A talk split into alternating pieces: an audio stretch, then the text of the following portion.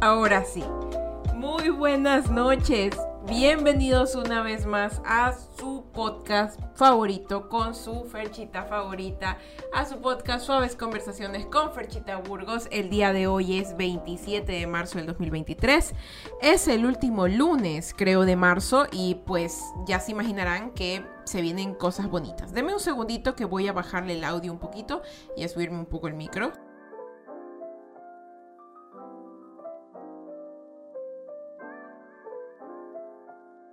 Ahora sí, vamos a bajarle al audio un poquito como para que conversemos mejor, nadie nos esté molestando, no haya tanto ruido. Y bueno, antes de empezar este podcast, que va a ser un poquito diferente al que usualmente hacemos de suaves conversaciones, pueden ver que está como que, bueno, los que están en Twitch pueden ver que como que está vacío atrás, como que hay muchas cosas ordenadas, ya luego les contaré de eso. Pero bueno, antes de empezar, quiero dar gracias a cada uno de los que están aquí. De verdad, eh, estoy muy, muy agradecida que se tomen su tiempo de vida en venir a escuchar, tal vez por puro morbo, por puro chisme, lo que tengo que decirles. Pero esta, el, motivo por el cual ahorita yo estoy haciendo esto, más que nada es como para una bitácora, para que quede en algún momento de mi vida el, el, el que pasé esto y que, y que lo pude superar, ¿no? Y que yo recuerde mi voz, que sea yo misma la que me lo relate.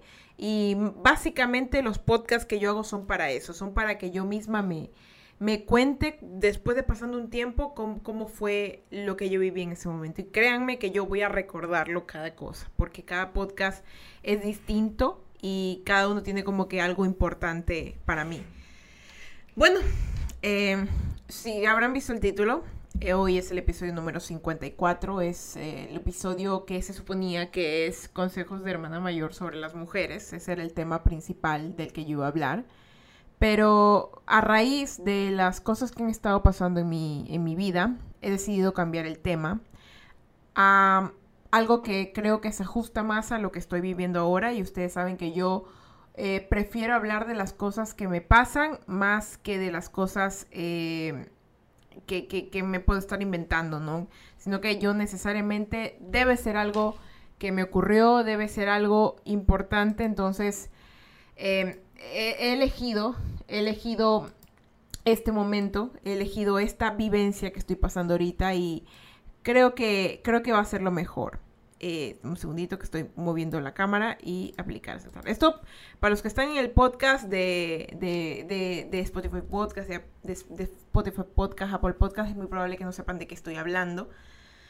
Porque, bueno, no pueden verlo, pero hay gente aquí en Twitch, porque esto se transmite desde Twitch, que vino específicamente desde Instagram y desde TikTok a ver, a ver y a escuchar lo que tengo que decir. Y bueno, este va a ser un podcast un poquito largo, muy personal y bueno, vamos a empezar desde vamos a empezar desde que yo tenía 11 años.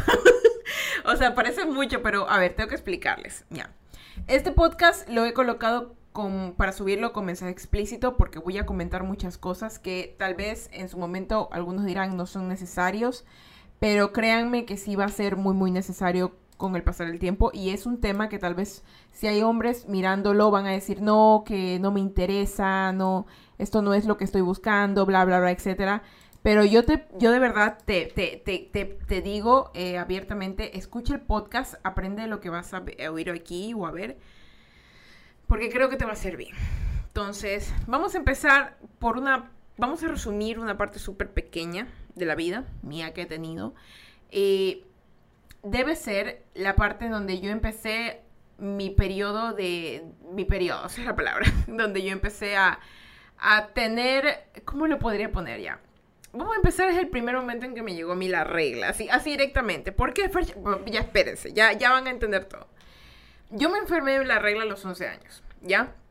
Fue muy pronto y fue terrible. O sea, recuerdo la primera vez fue lo peor y y no sabía qué estaba pasando, mi madre sí me explicó todo, pero aún así era horrible porque, bueno, yo tenía cólicos, sangraba demasiado y durante más que nada dos años yo creía que eso era normal. Es decir, que de, de, de, los 11 a los 12 años y hasta los 13, yo consideraba que menstruar abundantemente, perdón que les cuente así, pero verdad, pero yo uso, miren, para que no sepan, hombres, algunos, no sé, las mujeres menstruamos, que se supone que nosotros sangramos unos días al mes.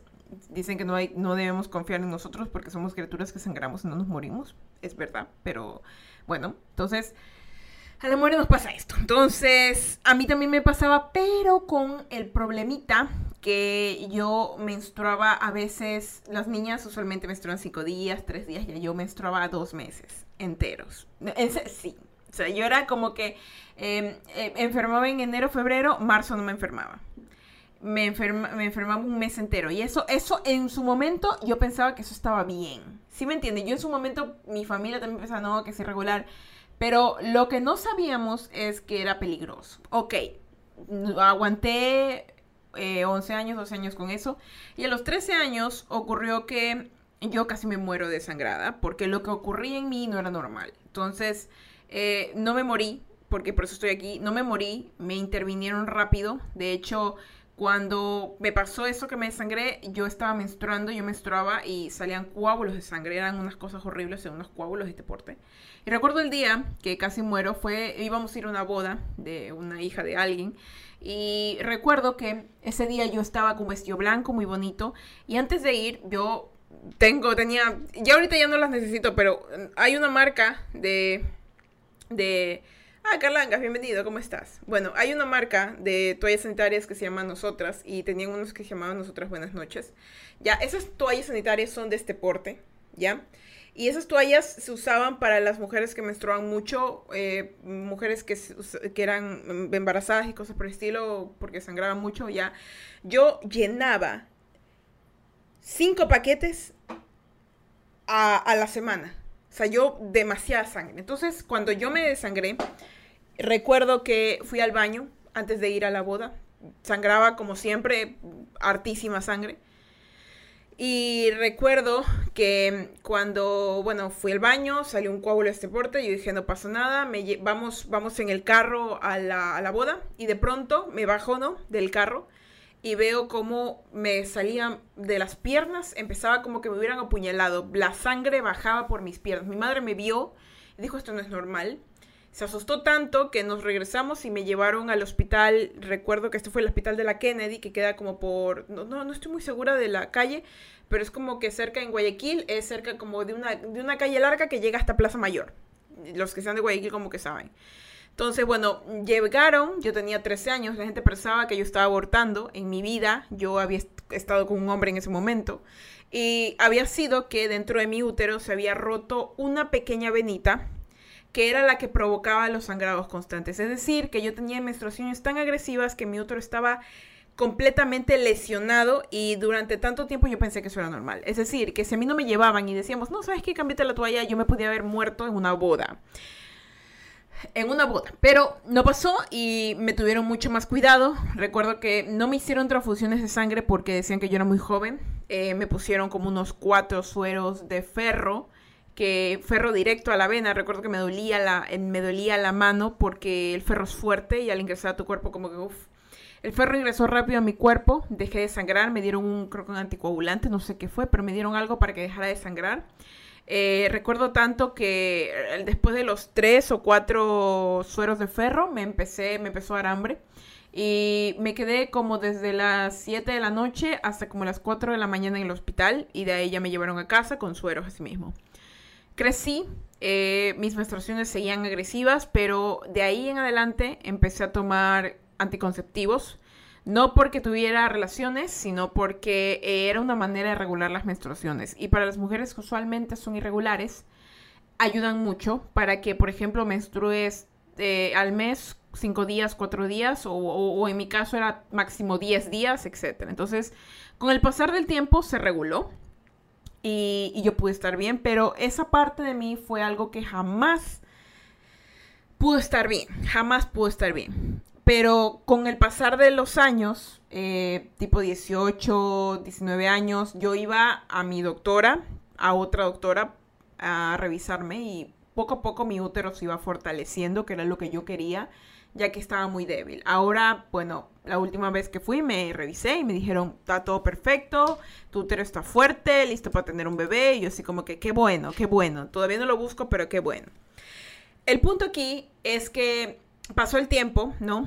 Yo voy a, voy a contarlo así abiertamente porque esto no, es, esto, esto no es como que debo ocultarlo.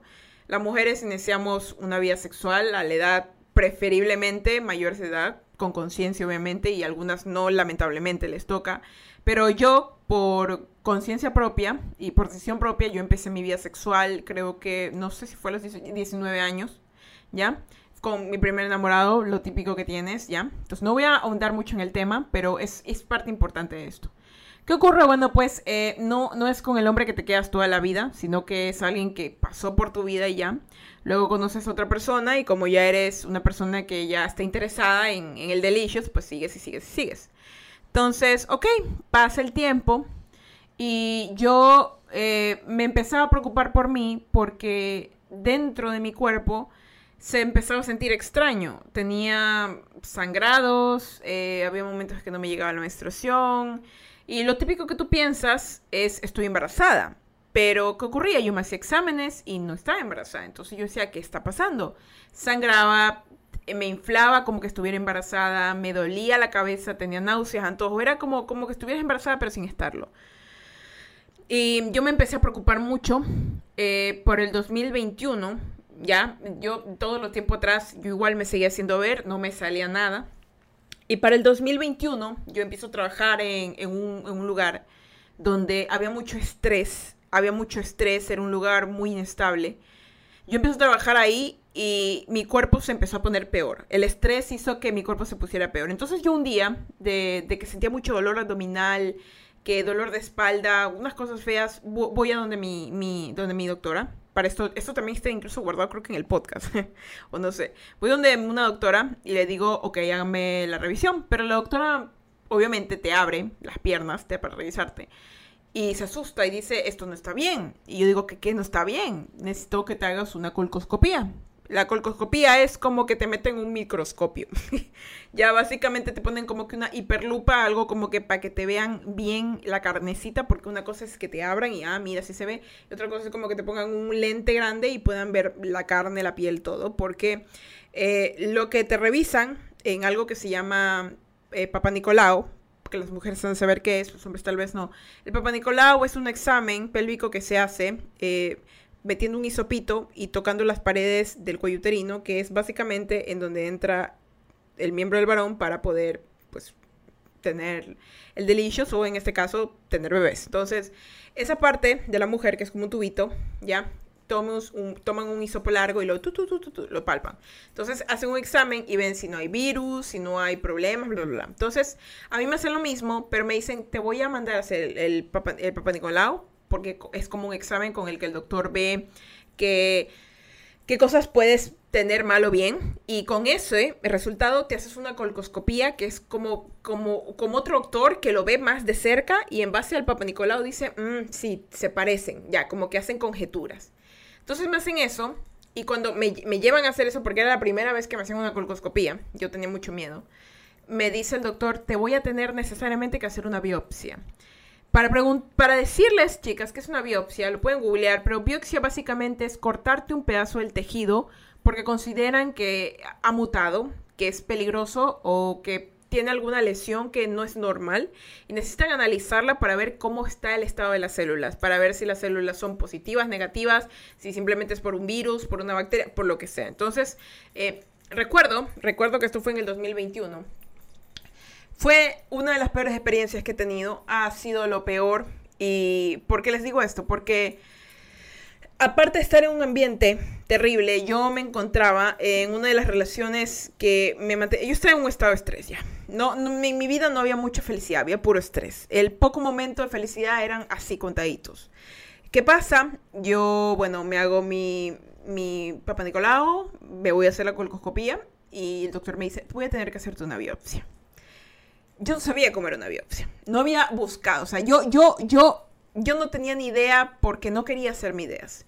Mi familia estaba al tanto, estaban preocupadas porque cuando a ti te dicen hazte una biopsia, dicen, ahí hay algo malvado, hay algo que dices, mm, no, no, esto no me, esto no me agrada. Entonces voy, recuerdo que eran como las 6 de la tarde mi cita, mi papá me acompañó, se quedó afuera. Yo voy a recordar esto por siempre porque yo entré sola, era el doctor, era un varón, eh, súper amable, súper profesional. Eh, yo entré, lo que él me dijo fue revisarme mis exámenes y me dijo, ok, hay una bata, póntela y te acuestas. Es súper profesional, frío, eso sí, pero súper profesional. Eh, y recuerdo que, bueno, te ponen en la camilla para abrirte, para verte, te ponen esa cosa. Y el señor dice, esto está muy mal, te tengo que hacer una biopsia. Entonces me hacen la, me hacen la biopsia y les, les voy a contar esto. Imaginen la parte más sensible que ustedes tienen de su cuerpo. Solo imagínenselo o tóquensela o siéntansela, ¿ya? Ahora imaginen que esa parte está justamente en la parte más sensible de sus partes íntimas. Ok, ¿ya lo imaginaron? Chévere.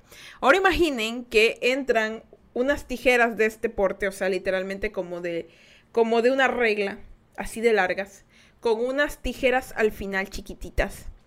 Te meten eso por la parte tú más sensible y, te, y tú lo único que escuchas es un, un cortecito.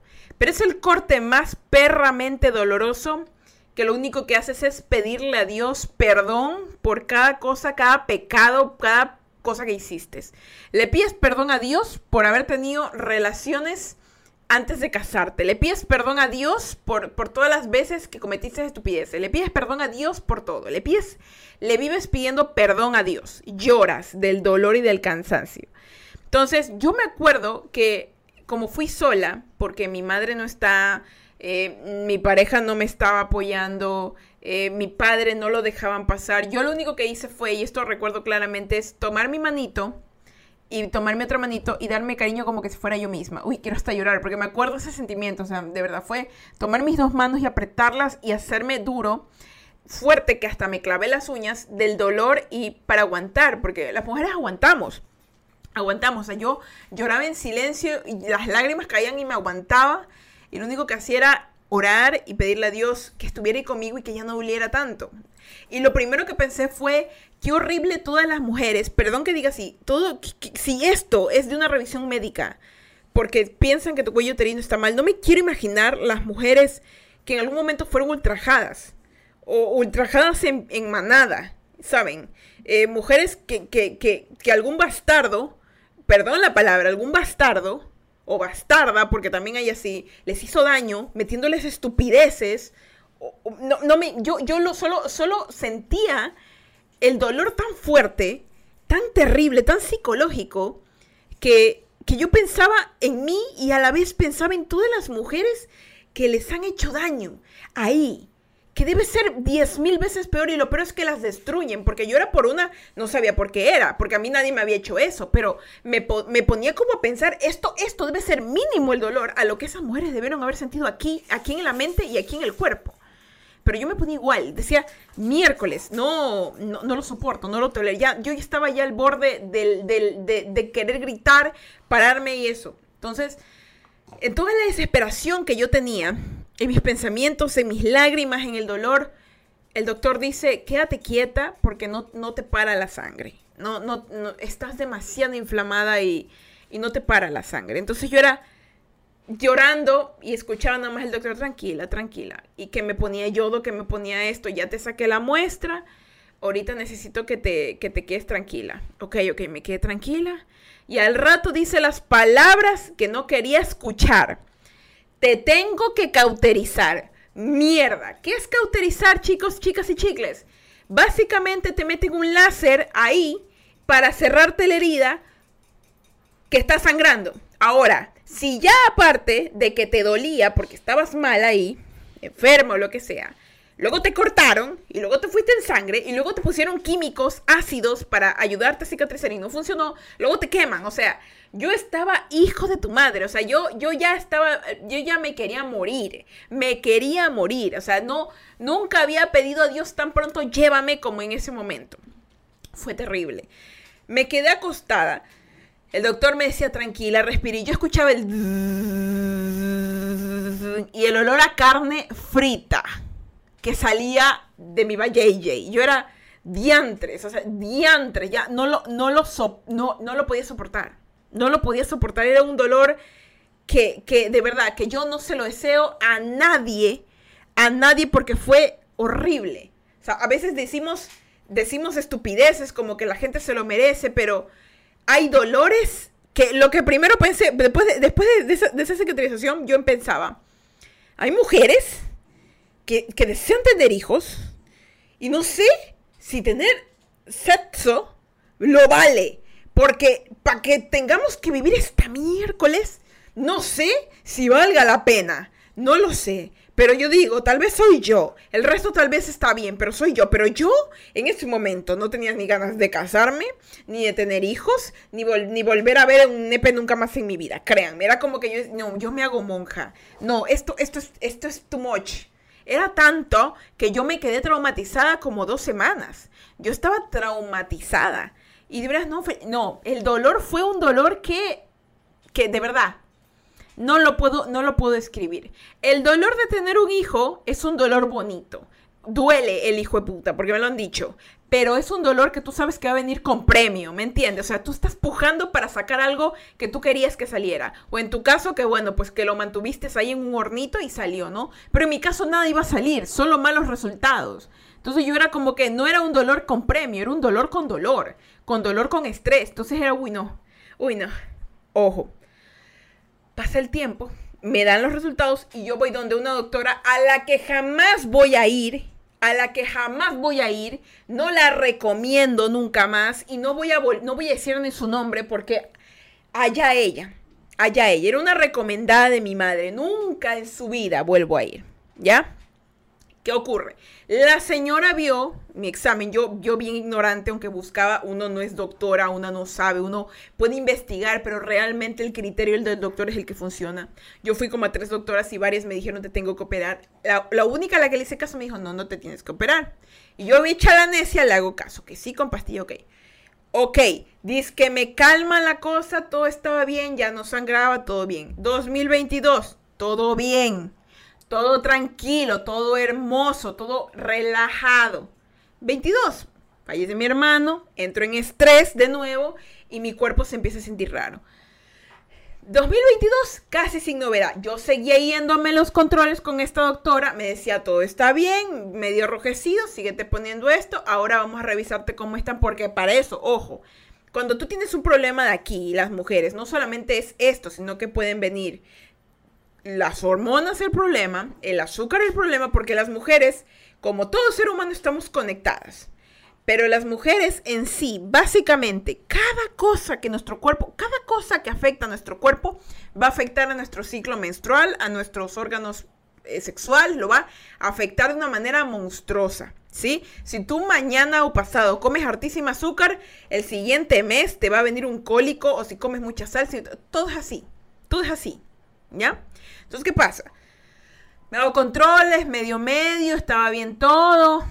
Yo iba, tengo, tengo un poco de papeles. Déjenme, solo para los que estén en, en Twitch, les voy a enseñar. Tengo un poco de papeles. Todos estos papeles que tengo aquí, que son la mitad, son exámenes de sangre, de azúcar, de, de... ¿Ustedes saben cuánto cuesta un examen hormonal, chicos, chicas? Un examen hormonal cuesta como 180 dólares, el más barato, ¿ya?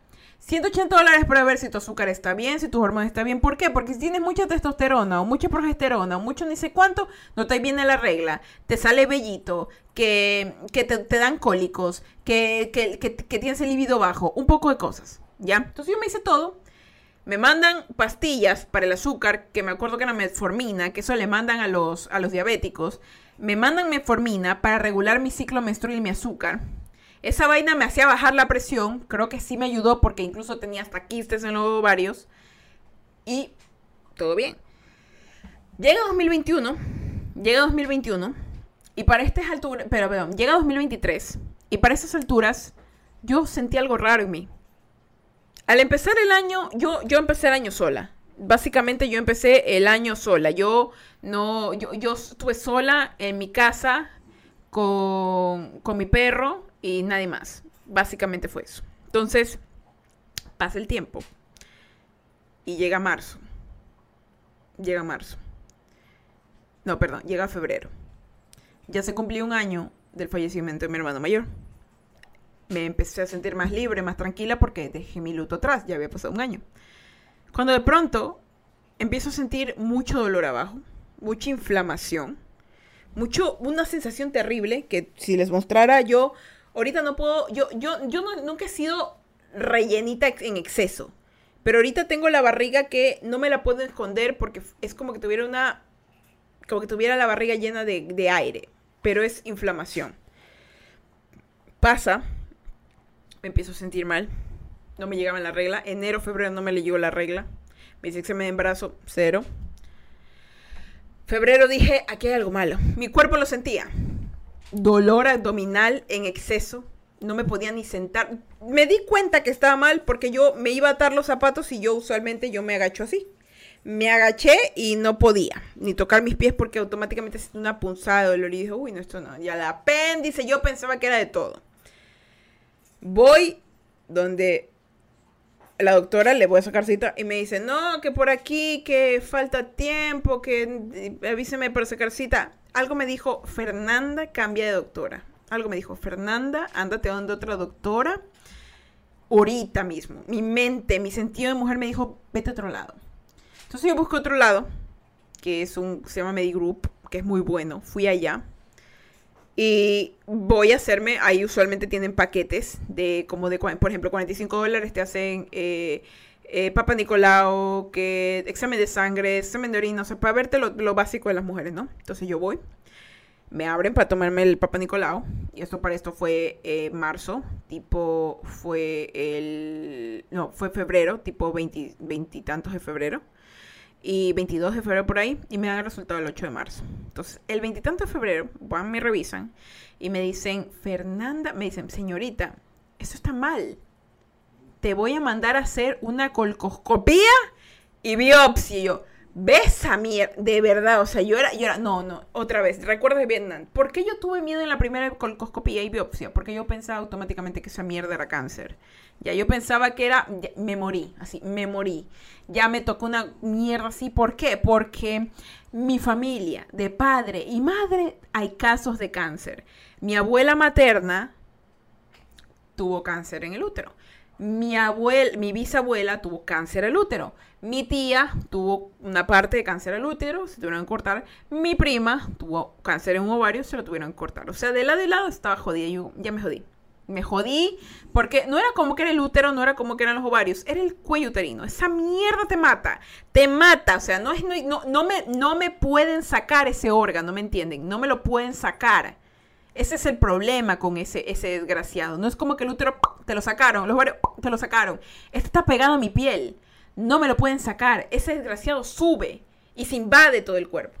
Yo estaba estresada en la primera biopsia. Cuando me dijeron, eso está mal, yo, le, yo, yo quería gritar, yo quería coger a la otra doctora y, sacudirla de los pelos. Yo le dije, pero ¿cómo? Y, dice, pero, y le mostré pues todos mis exámenes anteriores de dos años.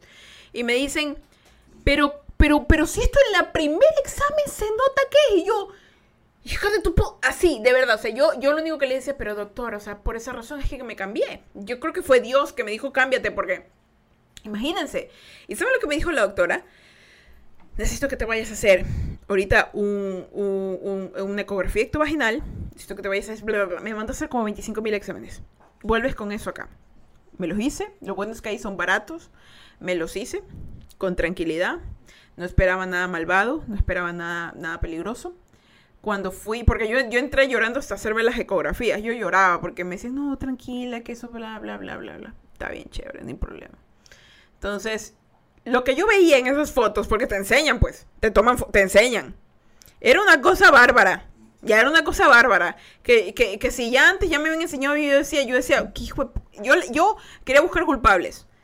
Quería buscar culpables porque primero esa doctora sabía lo que tenía y me estuvo esperando como cojuda, perdón la palabra, ahorita estoy sacando las malas palabras, como tonta durante dos años. Entonces me hago todos los exámenes, voy y me, y me, mandan, pues tengo que hacer la, la colcoscopía. Me hace la colcoscopía y el doctor me dice, te tengo que hacer dos biopsias. Dos biopsias. Dos biopsias. El primera vez que me hicieron una biopsia me dolió. Esta fue lo peor. Dos me hicieron en el mismo instante. Me dijeron, ponte la bata y acuéstate. Lo mismo proceso. Yo esta, vez, esta vez no fui macha, esta vez lloré como imbécil. Lloré, lloraba, mis lágrimas caían, lloraba, me apretaba.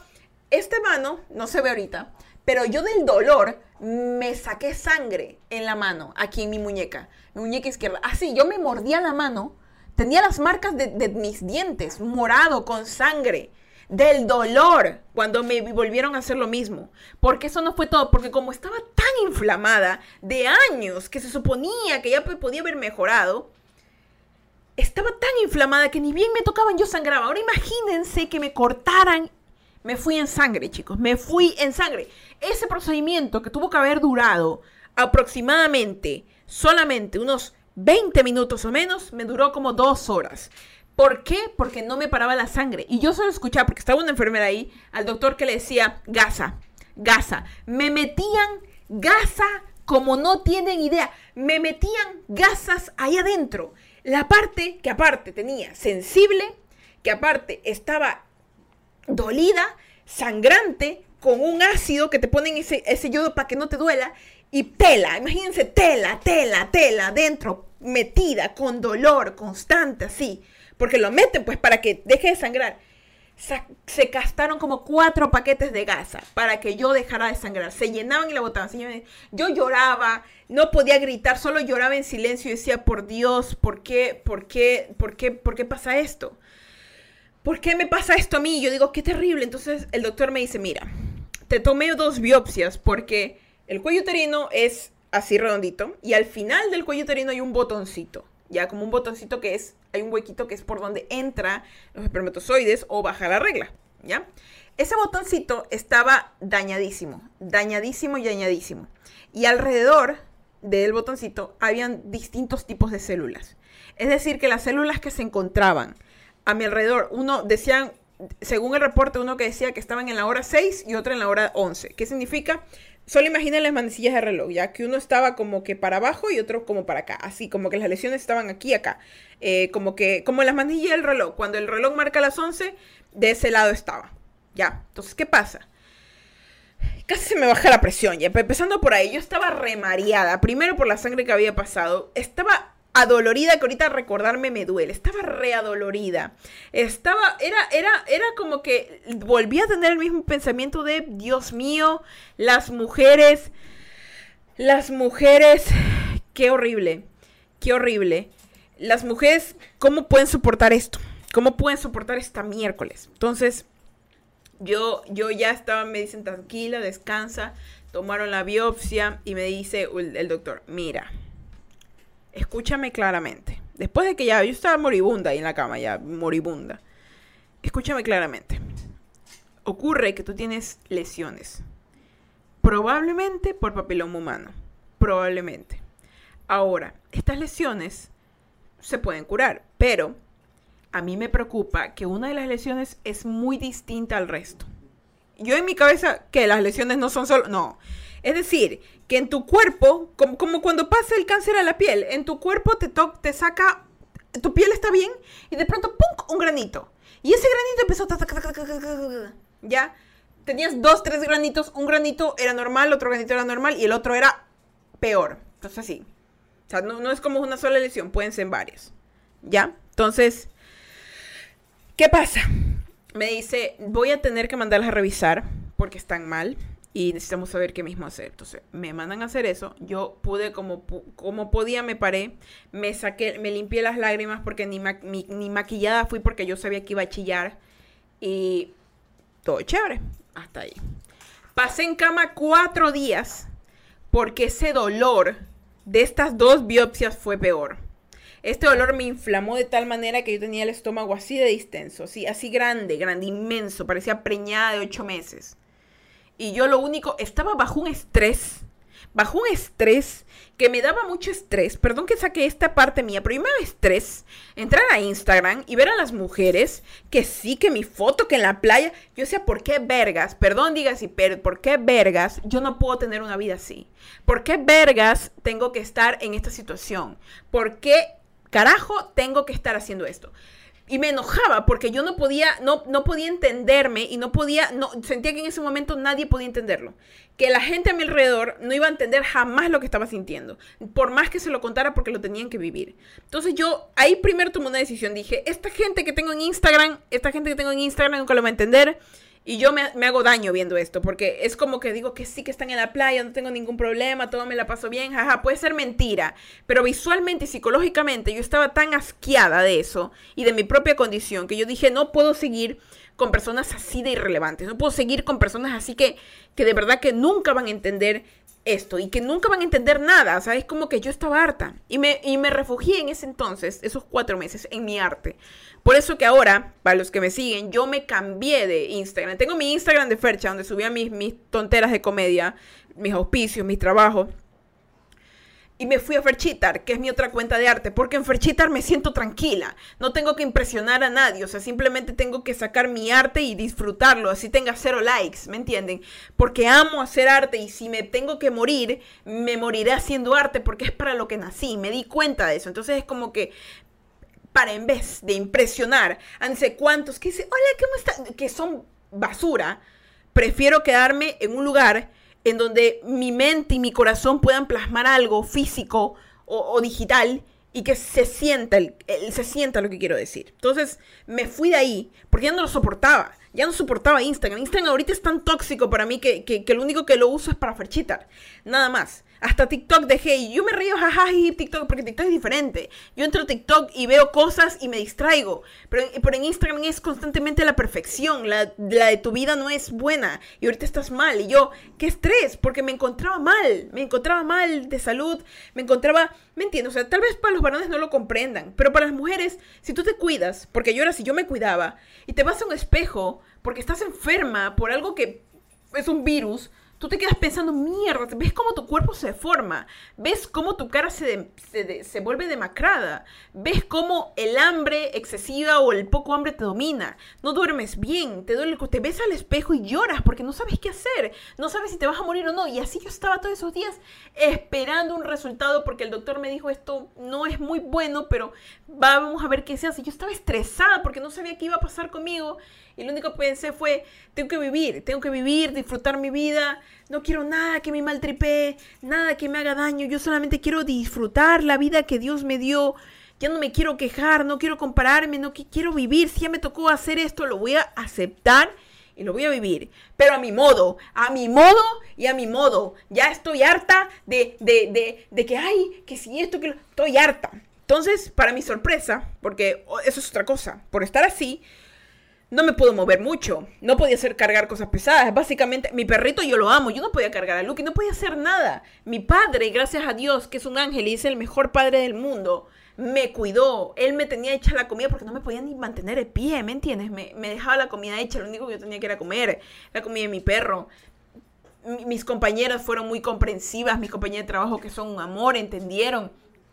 Yo en ese momento solo estaba mirando el techo y pensando, necesito hacer cosas. Entonces, como no me podía parar, me enfocaba en, mejorar mi contenido de video, porque yo hago video para una empresa, entonces yo me metía lleno a, ¿sabes qué? Le vamos a poner un efecto acostada ahí editando.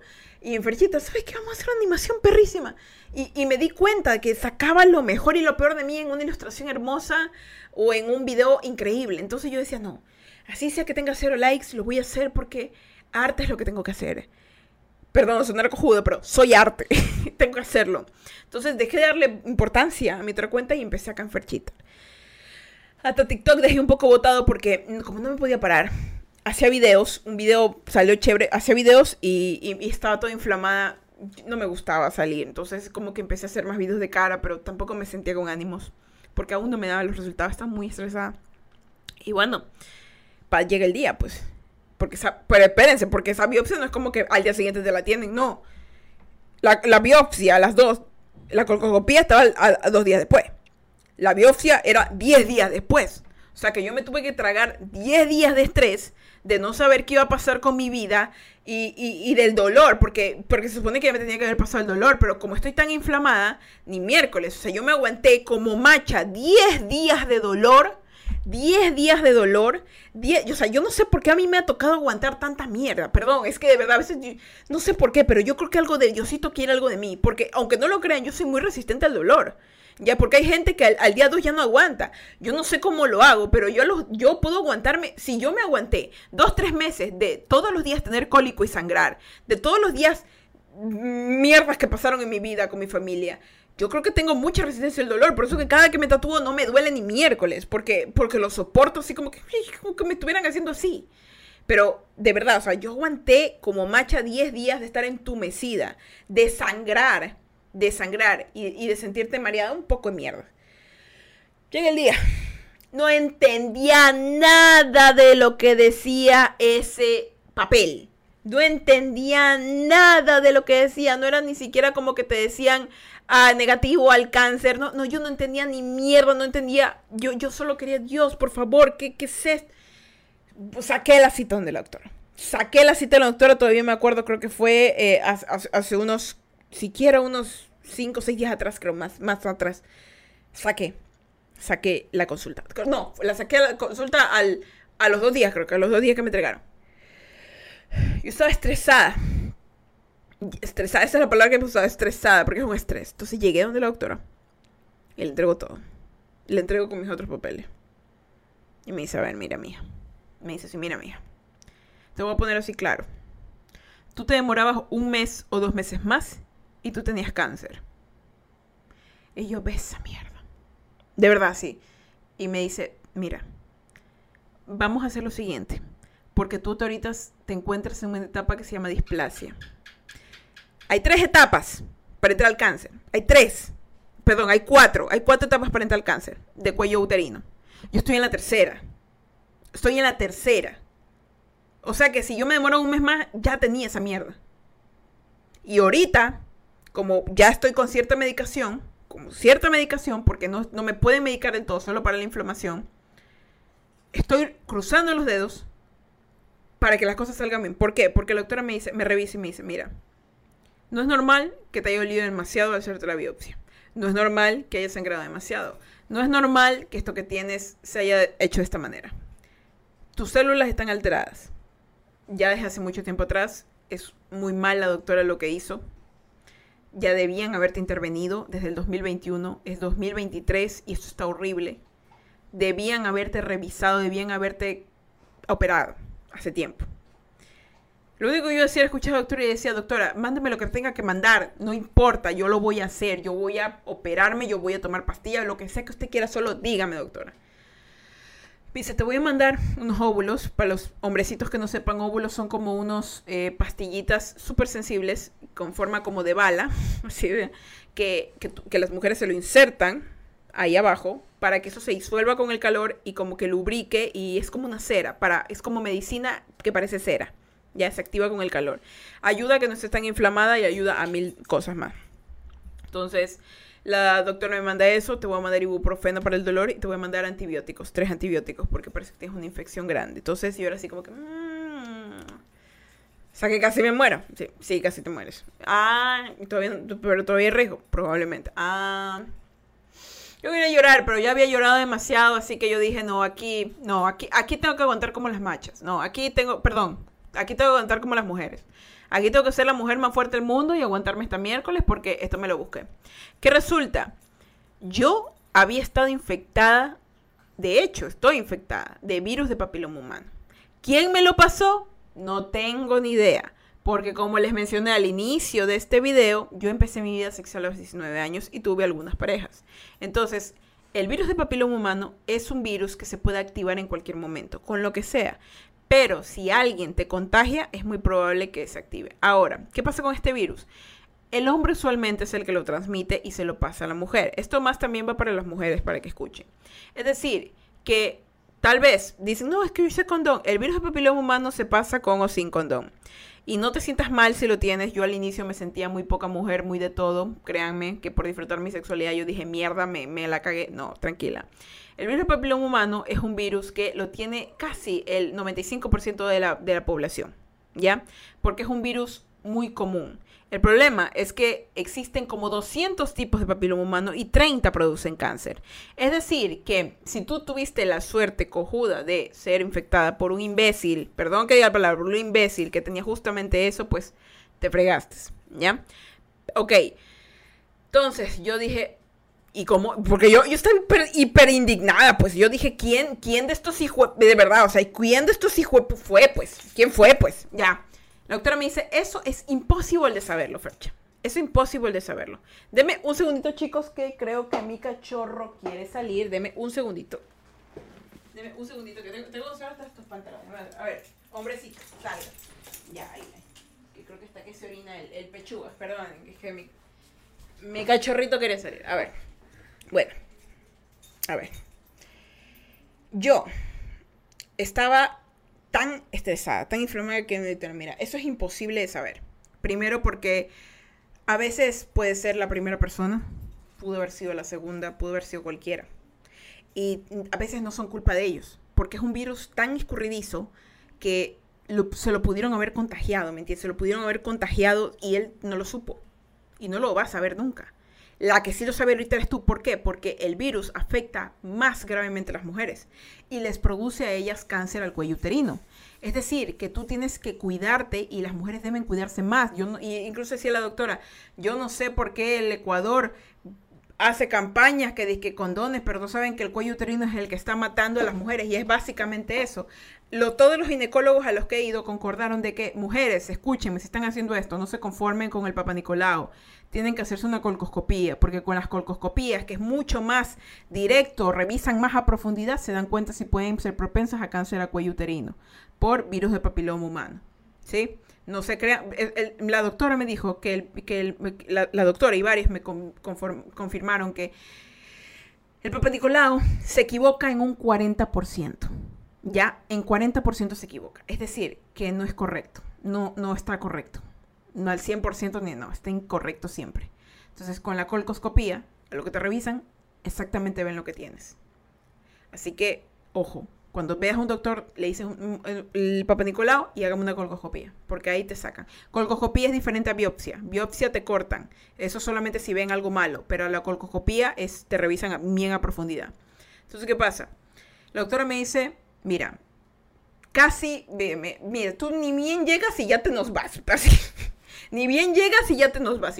Así veo, doctor, así veo. Entonces, bueno, entonces no, no, no puedo demandar a nadie. Y es lo primero que pensaba. O sea, yo, que, yo estaba con ganas de demandar a alguien, ¿saben? Yo tenía unas ganas de mandar preso a gente, pero así no se puede. Así no funciona la vida. Entonces me dicen, no, o sea, no sabes quién fue, pero lo que sí puedes hacer es avisar a tu parejas, a tu pareja actual y a tu pareja anterior. ¿Ya? ¿Por qué? Porque es muy probable que cualquiera te haya infectado, pero al menos la persona anterior y frente a ti deben saberlo. ¿Por qué? Porque están infectados. Es decir, que ellos deben cuidarse porque en teoría, si a ti te está provocando esto, en otra mujer puede que ocurra. No en todas, porque el virus al ingresar en tu cuerpo se aloja y se queda ahí y se activa cuando hay mucho estrés, mucho dolor, enfermedades, lo que sea, ¿ya? Entonces, imagínense pues, yo estaba alterada, la doctora me dice, mira, vamos a hacer lo siguiente te vamos a mandar esto, esto y lo otro, y te vamos a hacer lo siguiente. Vas a hacerte un examen de papiloma humano para saber qué tipo de papiloma tienes. ¿Por qué? Porque Dios, le pido a Dios que sea un papiloma de esos balurdos, que con inyecciones y pastillas y lo que sea se largue y no de esos 30 que te producen la muerte. Entonces me van a hacer un examen que cuesta 150 dólares porque son 200, son como los Pokémon, los papilomas, ya tú hay 150, no los colecciones todos, ¿me entiendes? Son 200 tipos de papiloma y el examen pues oscila entre los 200 y 150 dólares. Lo que te hacen el examen, según lo que me dice la doctora, que lo tengo que agendar, te meten un hisopito así mismo, como un, como un papá Nicolau, y te, te, te, te, tocan. Y te dicen, mira, tienes tal papiloma así lo atacas. ¿Por qué? Porque esa es, la, esa es la estrategia que tiene mi doctor ahora. Es de que, mira, te mando, te desinflamo primero, luego después de que te desinflamas, porque estás terrible, te vienes acá, vemos qué desgraciado es, le hacemos ojo, no me lo dijo así, pero luego le hacemos ojo, le hacemos así, le hacemos así como que, le hacemos memoria, le hacemos cerebro. sabemos quién es, vamos, vamos a la farmacia, agarramos par medicaciones y le entramos a bala. Así, así, ¿me entiendes? Así como si fuera, le vamos a, le vamos, literalmente le vamos a hacer sicariato al papiloma. Así, eh, perdón, perdón, le vamos a hacer sicariato al papiloma, ¿ya? Vamos a ver quién es, vamos a saber en dónde se aloja, con quién anda, toda esa huevada. 150 cuesta el, el, el, el, sicariato, entonces vamos, vemos quién es y con eso, con las patillas, plaf, lo desaparecemos del sistema. Poco a poco se va a hacer eso, pero, pero, pero, para las que están aquí de TikTok, porque yo dije, Fercha siendo Fercha, sí, perdón, es que sí. Eh, creo que es, la, es, que, la, manera, más, manera más eficiente de, de, contarles cómo es esto. Entonces, mire, después de que le hacemos sicariato al papiloma, por favor, alguien haga clic a esto y hagan TikTok ya. y me etiquetan. Quiero tener esto de memoria. Después de que le atacas al papiloma, ya después que lo hace sicariato, lo que la doctora me dice es, vamos a hacer lo siguiente. Vamos a, mira, el cuello uterino, de nuevo, es, es, es así. Es un, es un tubito. ¿ya? Ese tubito está todo, la carnecita alrededor está mala, ¿ya? Está mala. Está veneno, está mal. Entonces me dice la doctora, mira, te vamos a hacer lo siguiente. Te vamos a hacer algo que se llama la conización. Y yo, vaya, la miércoles. O sea, ¿qué consiste la conización? Me dicen, ¿alguna vez has pelado una naranja? Y yo dije, cha tu madre. Así, ya, ya empezamos mal. Ya empezamos mal. Me dicen, ¿alguna vez has pelado una naranja? Y me dicen, ya, pues igualito, te vamos a pelar. Y yo, así, así, me, literal me van a pelar. Me van a, no, sé cómo, pero yo creo que me van a devolver la virginidad. Perdón, es que de verdad, o sea, la doctora me dijo, te tenemos que pelar. ¿Cómo es esto? Toda la carne al alrededor, porque todo es piel. La piel es el, el órgano más grande que tiene el cuerpo, ya, porque está para adentro y para afuera. Toda la piel de adentro y del botoncito te lo vamos a cortar y a quemar te lo vamos a quemar para que se caiga, para que se caiga y, y, crezca nueva piel. Pero ese proceso, o sea, me van a hacer una, ¿cómo se llama? Esta operación, ¿cómo se llama? La condensación y aparte la, ¿cómo se llama esta vaina? Ay, esta que me queman, me va a quemar de nuevo. Entonces, digo, está bien, chévere, doctor, hagámoslo. Ya, me dice, ya, pero ese proceso hay que repetirlo tres veces. ¿What? ¿Qué? Sí, te tengo que operar tres veces. ¿Por qué? Porque verás, la miércoles que tienes está tan profunda que una, escúchame bien, una no te sirve, necesitas tres. Tres, así, así, tres. La primera, para eliminar todo. La segunda, para que por si acaso. Y la tercera, para rematarlo. O sea, ¿me entiendes? Es como, es, tenemos que rematar al desgraciado. O sea, literalmente me van a, me, me, van a, me van a, me van a trocear. Me van a trocear y luego me van a quemar adentro para evitar que, esa carne, porque, porque por ejemplo, está, me dicen, no, es que es superficial. Y digo, ¿para qué entonces me tienen que quemar tres veces? Porque, ok, está superficial, pero no tan superficial. Ah, entonces, entonces, me tienen que quemar para, para que esa, esa vaina se vaya. Entonces, yo estaba así como que, ok, no hay problema, chévere, se va, lo, lo, lo, lo acepto, está bien. Entonces me dicen, vaya, tómese esto, agende para el examen y el mismo día del examen me dicen, porque eso es rapidito la toma de muestra, te hago la cauterización y la... Yo, en serio, sí. De una me dice, es que, es que tú, mi hija, usted eso está terrible, porque era, era esta venezolana, ¿cómo es que me dijo? Mi amor, eso está terrible, ¿viste? Yo ya te había dicho. Así, así, así me habló. Era venezolana, muy, muy buena doctora. Me dijo así directamente: Esto está terrible, mija. Mira nada más cómo está esto, mi amor. yo, yo, yo lloraba porque me trataba bonito. Entonces, yo dije, ay, bueno, está bien, no hay problema. Entonces me dicen, agenda las dos cosas para hacértelo. Entonces, y me dice, primero vas a esperarte una semana, una semana, a que te desinflames. Y a las, al final de la semana, agendas para venir a hacerte eso. Y, me, ya, no hay problema, doctora, todo chévere. Y le digo, pero doctora, ¿tengo salvación? Sí tienes, pero tienes que hacerlo ahora. Porque si te mueres un poquito más, esa miércoles va subiendo. Y les digo la verdad, chicos, yo siento claramente cómo esa mierda se mueve. Ya, ¿me entienden? Yo siento como, yo siento como tengo, estoy, siento que duermo con el enemigo. Y les digo por qué. Porque Lucky, mi perrito, tiene el, ya un añito.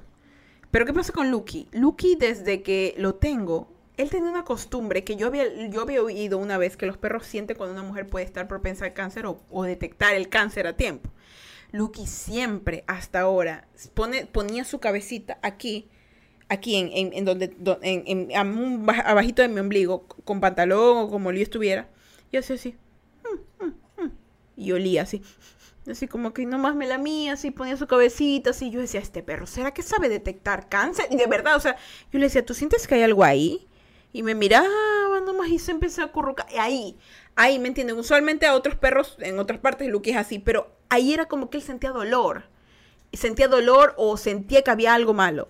Y eso, y esas sospechas se volvieron realidad cuando me di cuenta de lo que me dicen, pues. Entonces yo digo, mi perro sabe detectar. Yo creo que, yo creo que sí, que Lucky lo sabe. Porque es un oshito. Entonces, con esto de aquí, yo me, me tranquilicé un poco porque ya sabía qué íbamos a hacer. Garantías nunca hay en la medicina, siempre se va a esperar lo mejor lo peor, siempre se espera lo mejor. Y ahora, este es mi último día con los óvulos. Esto hoy es el día 6, porque me mandaron 6 óvulos. El día 6 que me pongo eso. Y de ahí me toca esperar dos días a que me calme. ¿Por qué? Porque de ahí ya tengo que agendar el extoma de muestra y la primera operación. Como son tres operaciones, me dice la doctora, van a ser cada 15 días. Según la doctora, dicen que no duelen, pero así me dijeron de la biopsia y bien traumatizada que estoy. O sea, que no sé, nomás ahí lo digo. Entonces me dicen que no duele, que no demora mucho. No lo sé, yo voy a ir en pijama, sin maquillar, encomendada a Diosito y a vivir la vida. Suerte o tripa, de verdad. Y eso sí me dijeron, tienes que descansar bastante, no alzar cosas pesadas, porque si es como que se salieron los puntos, es como que yo alcé el look y, y yo, ay no, y irte en sangre, entonces eso no pega. Entonces, lo importante aquí es, me van a cortar esa piel mala, me la van a quemar y voy a esperar a que caiga, caiga, caiga, caiga, caiga. ¿Ya? Y, así, así, así, para irla mejorando y evitar que se expanda esas células que están malas y se forme cáncer. ¿ya? Porque estoy, como les digo, en el tercer eslabón de cuatro, entonces primero estaba como que estaban afectadas, luego como que "Hmm, están raritas, luego como que, ¿qué mierda es esto? Y es como que, "Mm, RIP, ¿ya? Entonces yo no quiero llegar a RIP, ¿ya? Quiero llegar a, "Mm, ¿qué mierda es esto? Y retrocederme, ¿no? Entonces eso ha pasado. Y lo cuento con humor, porque la vida hay que tomarla con humor. Yo desde que me hice estos exámenes y, dije, "Mm, ¿te imaginas, Perche, que de aquí se te cae el pelo porque te tienes que hacer quimio o alguna nota así? Entonces yo dije, "Mm, voy a vivir la life. Entonces empecé a hacer más arte, empecé a dejar de pararle bola a gente que de verdad no me traía nada bueno, empecé a vivir mi vida, empecé a disfrutar mi existencia, mis, mi, empecé a acercarme a mis amigos, a mi familia, a tratar de salir más, porque eso es una de las cosas que pasó. Desde que yo me enfermé, yo me aislé, yo ya no quería salir del cuarto, no quería hacer nada, y aún sigo así, ¿saben? Ahorita lo único que me... Yo me he engordado, ya, yo pesaba 160 libras, que no es demasiado, pero ahorita sí peso 180, he subido como 20 libras porque solo como de ansiedad y también porque aparte de que esta miércoles te afecta a tu sistema inmune, eh, te baja las, los glóbulos rojos, entonces estaba anémica. Por eso que en las historias ustedes veían que el, que ácido fólico y el hierro. Sigo tomando eso porque eso me hace dar hambre. Entonces engordado, pero estoy tranquila porque sé que igual de todas maneras dos cosas pasan ahí. Primero, que soy difícil de secuestrar porque estoy más gordita. y lo segundo es que igual mi sangre estar bien, porque si me van a operar a cualquier cosa, como soy propensa al sangrado, eh, necesito tener suficiente sangre. Entonces, eso me ayuda. La gordura, yo tengo, y la gordura no es problema, o sea, créanme. El- la, la- gordura ayuda mucho. Es decir, que si te meten un balazo, la grasita se te puede quedar ahí, ¿me entienden? Entonces, la, ahorita el mundo, no sé, realmente yo me estreso porque en Instagram veo muchas chicas delgadas. Y me parece perfecto que sean delgadas, pero lo ponen como que si eso fuera lo único importante en la vida, ¿saben? Y, yo sé que mucho empoderamiento, amor propio, etcétera, pero cuando tú cuando tú estás enferma de algo, tú te pones a pensar que el cuerpo es cuerpo. Es muy banal. Ya la gente lo toma, lo glorifica el cuerpo como que si fuera algo sumamente importante, como si fuera lo único en la vida. Te empie- empiezas a, empieza a darte cringe las chicas que, que, que, que son exageradas, que se muestran demasiado, que, te tratan de vender un estilo de vida que a la final solamente lo tienen dos, tres días o no viven las mismas cosas que tú. Te empiezas a poner a pensar como mujer, empiezas a decir, eh, ¿esto es normal? ¿Esto es normal que, nos vendan así? ¿O por qué estas manes no hablan de cosas reales? Reales, reales, realmente. O sea, ahorita yo no encuentro a nadie que me hable... Los únicos que hablan de esto son los doctores. ¿Ya? Ninguna chica tú la vas a encontrar hablando del cáncer del cuello uterino, porque no lo tiene, porque no lo siente, porque no le importa, hasta que le toca. Y de ahí, ¿qué hacen? Hacen... eh, campañas que eso se unen, se lían. Y yo lo pensé, ¿saben? Yo lo pensé, yo dije, ¿y si eso es lo que...? Y luego dije, no, porque tengo que vivir esta miércoles, porque yo no sé si voy a sobrevivir. Hay mucha gente que se muere así. Y ese es un asesino silencioso, el cáncer del cuello uterino. Entonces yo no quiero estar viviendo mis últimos días solamente haciendo campaña para gente que tal vez simplemente va a decir, sí, qué heroína, me encanta, sí, cuando en realidad no le van a prestar la atención y solamente quieren ser parte de algo. La vida es bonita si tú la vives sin toda la necesidad de querer ser parte de algo. Ese es el problema con, la vida ahora. Queremos encajar en tantas cosas que nos damos cuenta que no encajamos en ninguna. Y cuando salimos del mundo, salimos al mundo real y dejamos el celular un rato, vemos, dejamos de apreciar las cosas, el vivir, el comer, el disfrutar, porque todos tratamos de ser alguien que, que, que, mierdas, no existe, ¿sabes? Y sí, tal vez todo el mundo se mude luego al meta, todo el mundo se vuelva electrónico, vuelva a la Matrix, pero si ahorita no ha pasado, disfruta la vida que tienes como humano. Y cuando me pasó esto, empecé a darme cuenta de, de realmente las cosas importantes. Empecé a darme cuenta de las personas que realmente querían verme bien. Empecé a darme cuenta de mi propia salud y existencia. Empecé a darme cuenta de cuán importante era pasar tiempo con mi perro y no tanto en TikTok, ¿me entienden? Empecé a darme cuenta de la, del aprecio que me tienen muchas personas. Empecé a darme cuenta de la gente que realmente solamente me dice palabras bonitas por por querer sentirse importante o, no la siente. Empecé a darme cuenta de la gente que solo se quiere aprovechar de mí. Empecé a darme cuenta, y, yo, yo sé que les he comentado acerca de esto, de, del amor propio, les he comentado acerca de, de darte cuenta, sí, pero hay veces que cuando, en mi caso, ya te encuentras en esta situación, empiezas a replantearte si realmente vale la pena mantener una conversación con alguien. Y si mejor, y si mejor no.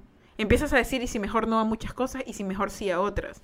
Y empiezas a disfrutar cosas tan sencillísimas como, por ejemplo, le me ha pasado, lavarte los dientes. Disfruto lavarme los dientes, disfruto comer algo, disfruto jugar con Lucky. Eh, a veces estoy trabajando porque yo trabajo desde casa y estoy haciendo muchas cosas y mi perro me devuelve a la realidad. Me dice, sácame a pasear y lo saco a pasear. Me dice, tomemos una siesta y tomo una siesta.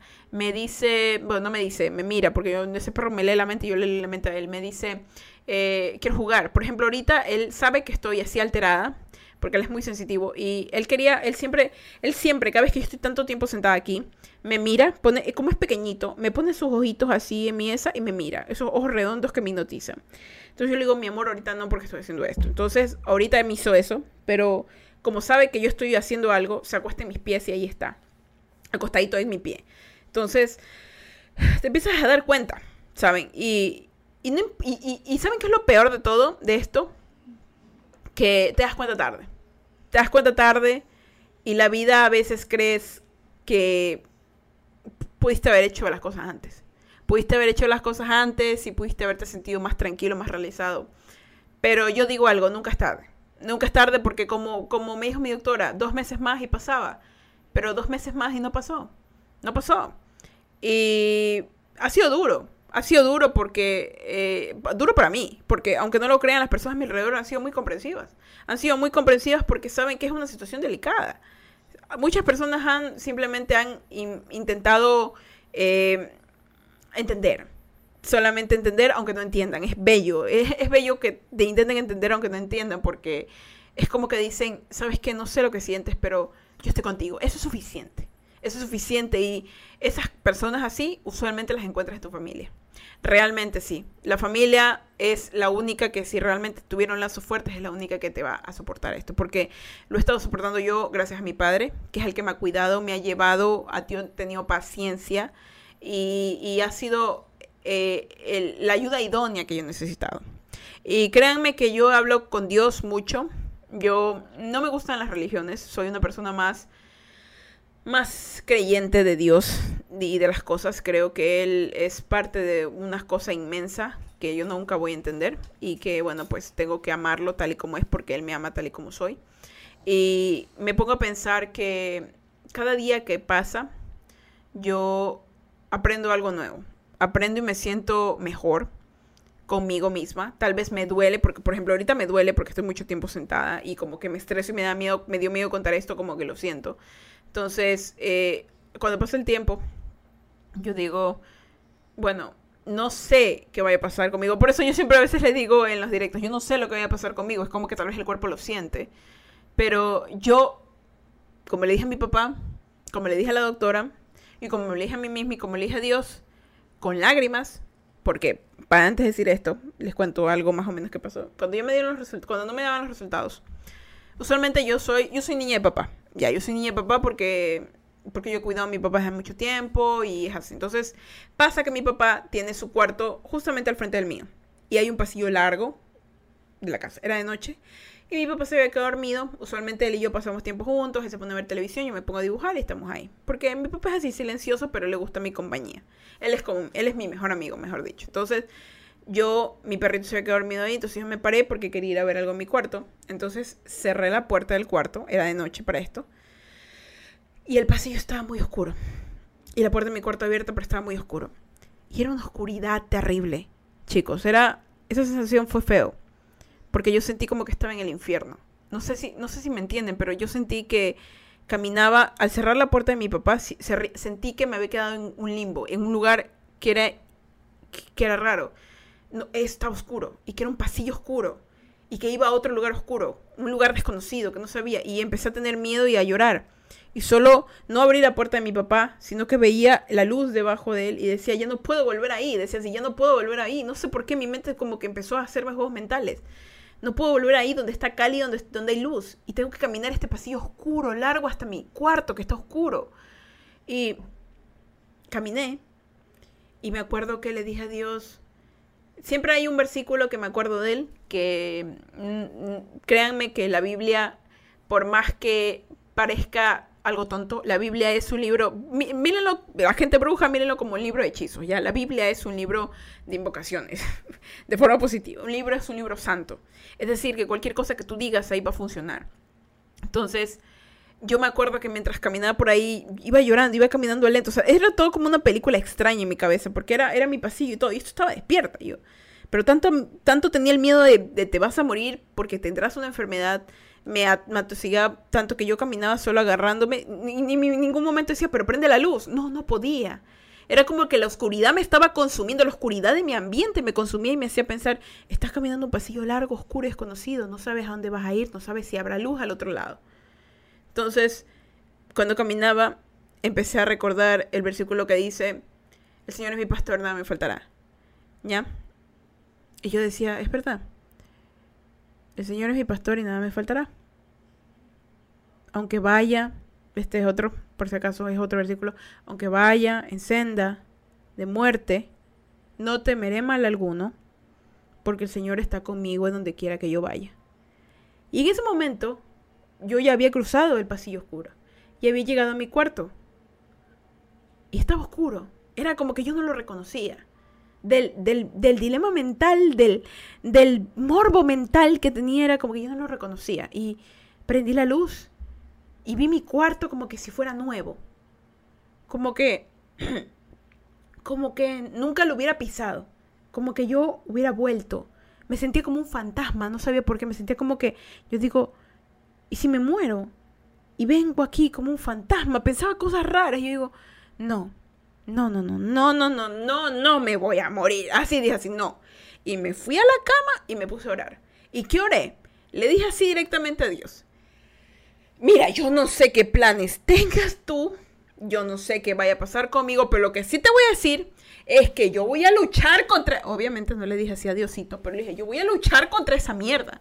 A mí no me va a ganar, eso no me va a ganar. No, déjate, yo quiero morirme de viejita, de viejita, quiero tener así de nietos y quiero morirme de viejita. Yo quiero ver que los aliens bajen. ¿Ya? Yo quiero comer muchas cosas. Yo quiero ser mamá. Yo voy a hacer muchas cosas. Voy a pelear, carajo. Y me voy a morir peleando así sea lo que sea que tenga que pasar. No me voy a dejar vencer. Y si en el momento que la oscuridad quiera volver a hacerme juegos mentales, me voy a ver de puñetes con ella porque no me voy a, no tengo que dejarme vencer porque eso es lo que quiere, quiere ganarme y si me gana, me detiene y si me detiene, me lleva y no quiero que me lleve porque yo quiero vivir, porque durante mucho tiempo yo me quería morir, por eso me tatué esta miércoles no cortar, yo me quería morir y ahora mis 29 años quiero vivir y no quiero irme de ninguna manera, así que si ustedes están pasando alguna vaina, luchen, que no le, que como fue que me dijo mi papá, que no te agarre dormida, que no te tenga, no le tengas miedo, ándate peleando, que te, que ándate luchando. Porque si luchas, tienes oportunidad de ganar. Si no luchas, no tendrás ninguna. Lucha y gana. Concéntrate en ganar. Eso es lo que por eso dicen que los que, los que pasan cáncer son luchadores. Vencieron al cáncer porque es así tal cual, es luchar. Si tú te dejas ganar, pierdes. Hay gente que pierde porque ya su cuerpo nada más y ya luchó todo lo que pudo. Pero si puede luchar, va a luchar, dale con todo porque así hay gente que se va, hay gente que gana. Entonces yo dije, no, no. Lo que sea que venga porque no es novedad si, si, si, si, si funciona el tratamiento, la operación o no. O sea, puede volverse a... y ya me tocan otros procedimientos.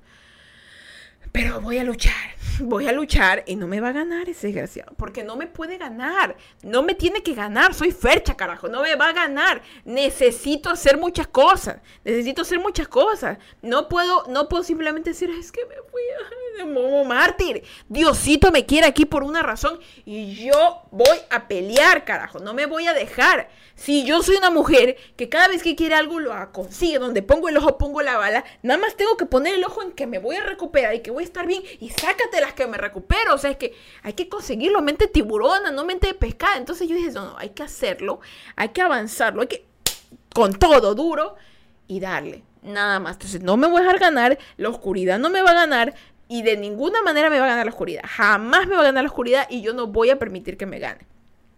No voy a permitir que me gane. Y eso se los digo a ustedes, chicos. No dejen que la oscuridad les gane. Ustedes, perdón, será, sonará tontera, pero ustedes son seres de luz. Ustedes vinieron donde, ustedes vienen de un lugar donde hay sol.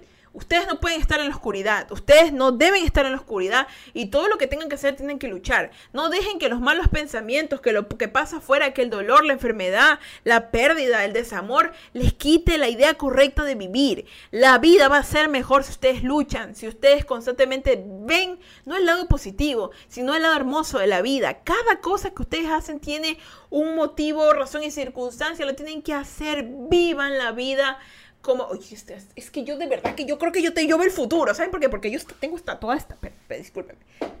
Ven mi, ven mi tatuaje en el pie para los que están en Twitch, porque los de Discord, no, los de Discord, digo, los de el podcast no pueden ver. Mi tatuaje en el pie dice viva la vida, ¿ya? Yo no sé, yo creo que Diosito, Diosito me, Diosito me hizo, o sea, hay que vivir la vida, hay que vivir la vida. Sin miedo. Tarde o temprano nos hemos de ir, pero disfrutemos el tiempo que estemos aquí. ¿De qué sirve vivirlo mal? No, Ferche, es que no puedo salir porque hay problemas, balacera. ¿Y? Yo te estoy mandando a que te vayas a meter a una balacera.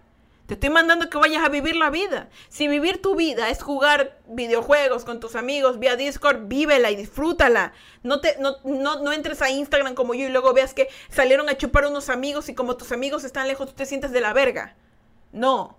O, o, o, si vivir la vida es dibujar o leer libros o pasar solo viendo películas te hace feliz, está bien. No tienes que hacer lo que el resto hace. Eso es lo que quiero que entiendan, porque yo me lo estoy haciendo entender. No tienes que hacer lo que el mundo hace, tienes que hacer lo que tú quieras hacer. Tienes que hacerlo para lo cual estuviste hecha. Tienes que hacerlo. No, mira, si tú tienes un cuerpo hermoso, no lo tienes. Disfruta el tuyo. Hay gente que nunca va a tener un cuerpo. Imagínate ser un fantasma. No tienen cuerpo. Los fantasmas no tienen cuerpo. Y andan por ahí queriendo poseer gente. Los demonios no tienen cuerpo. Se le meten a la gente. ¿Tú crees que tu cuerpo no es valioso? Es valioso. Hay entes extraños. Aliens que abducen. O sea, imagínate. Hay, hay miles de, de gente que quiere tu cuerpo. Disfruta tu cuerpo. Entonces, de aquí en adelante, quiero que lo que yo les he contado les sirva porque yo, como les había dicho algunas, yo voy a estar contando lo que voy a estar pasando. Voy a estar, me dice. Yo, yo quiero que, que lo, que esté lo que estoy pasando, lo me encalillé con el fantasma. Dice. Es que es verdad, o sea, es que hay fantasmas que quieren un cuerpo porque ya no lo tienen. O sea, yo, yo me pongo en, en el lugar de los fantasmas, loca. Ponte a pensar que ellos tienen frío, que no pueden tocar cosas y te ven ahí, te quieren traspasar. Porque, porque está de ser feo ser un fantasma. Ha de ser divertido, sí, puedes espantar gente, pero ha de ser feo. Porque imagínate tener frío todo el tiempo, que, no, que, que, que, vivas tantos años y que ni siquiera te acuerdes de quién eras ni de lo que hacías. Obvio. Entonces, mejor ahorita, los fantasmas aquí en tu cuerpo, o sea, disfruta la tuyo. Es que, es que, eso no lo han pensado. ¿Por qué los fantasmas jalan las patas? Porque quieren tu cuerpo. Los demonios son iguales, quieren tu cuerpo. Porque es valioso. Cuiden sus cuerpos, disfrútenlo, ámenlo Y, no les digo en plan, ay, ámenlo, que, que, que la vida es buena. No, no, no, no. Físicamente amen su cuerpo. Ámenlo, ¿sí? Y no lo comparen con otros cuerpos. Eso, y, esto es una lección para mí. O sea, no lo comparen con otros cuerpos. Cuerpos bellísimos, caras bellísimas. Créanme que al final de la vida de cada ser humano, lo único que va a importar es lo que está dentro de ti. Dentro de ti tu alma y tu espíritu serán medidos y no tu cuerpo. Porque tu cuerpo va a envejecer, tu cuerpo se va a la tierra, el resto no. Eso cultiva tu interior. Y ya no te compares, porque no va a llegar a ningún lado si te comparas. Créeme que es tonto compararse, porque una gente perfecta se va a comparar con otro, con otro, o sea, el ser humano es sumamente indeciso, se va a vivir comparando con todo el mundo. ¿Ya?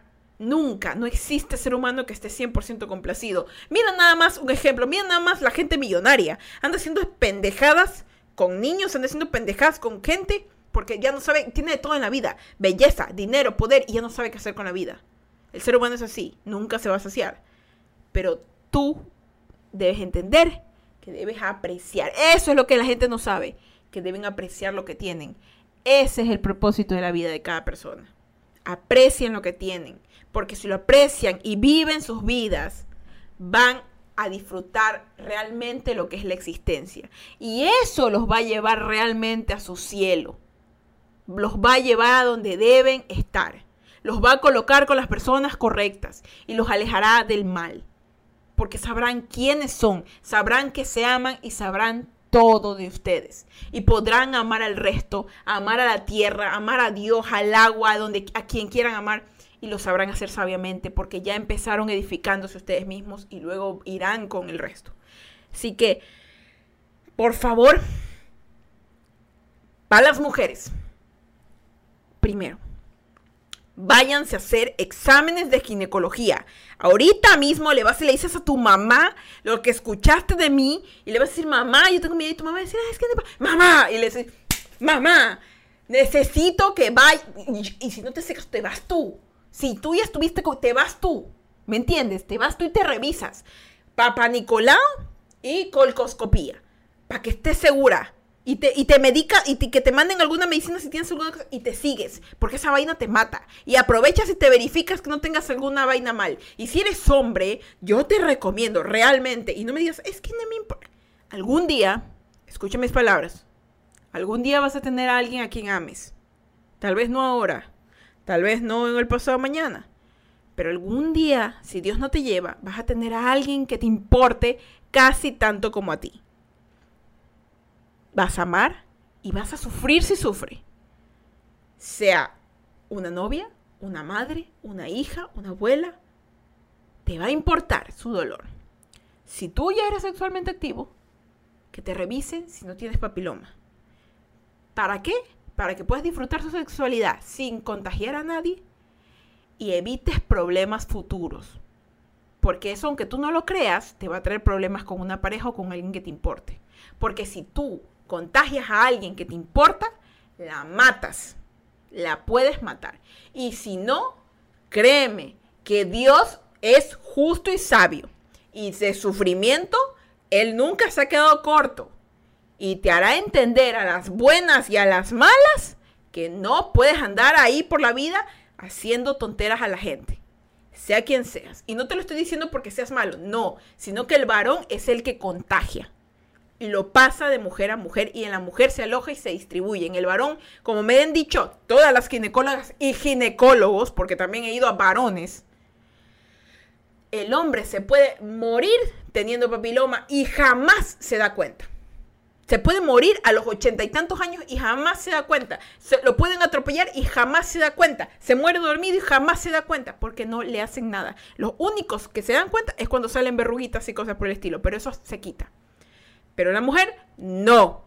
La mujer entra y te jode. Y te jode, así directamente, te jode. Y la que aguanta la jodida es una. Así que si tú vas a amar a alguien y tú, no, no, me crees que está más exagerada, te lo está diciendo una mujer.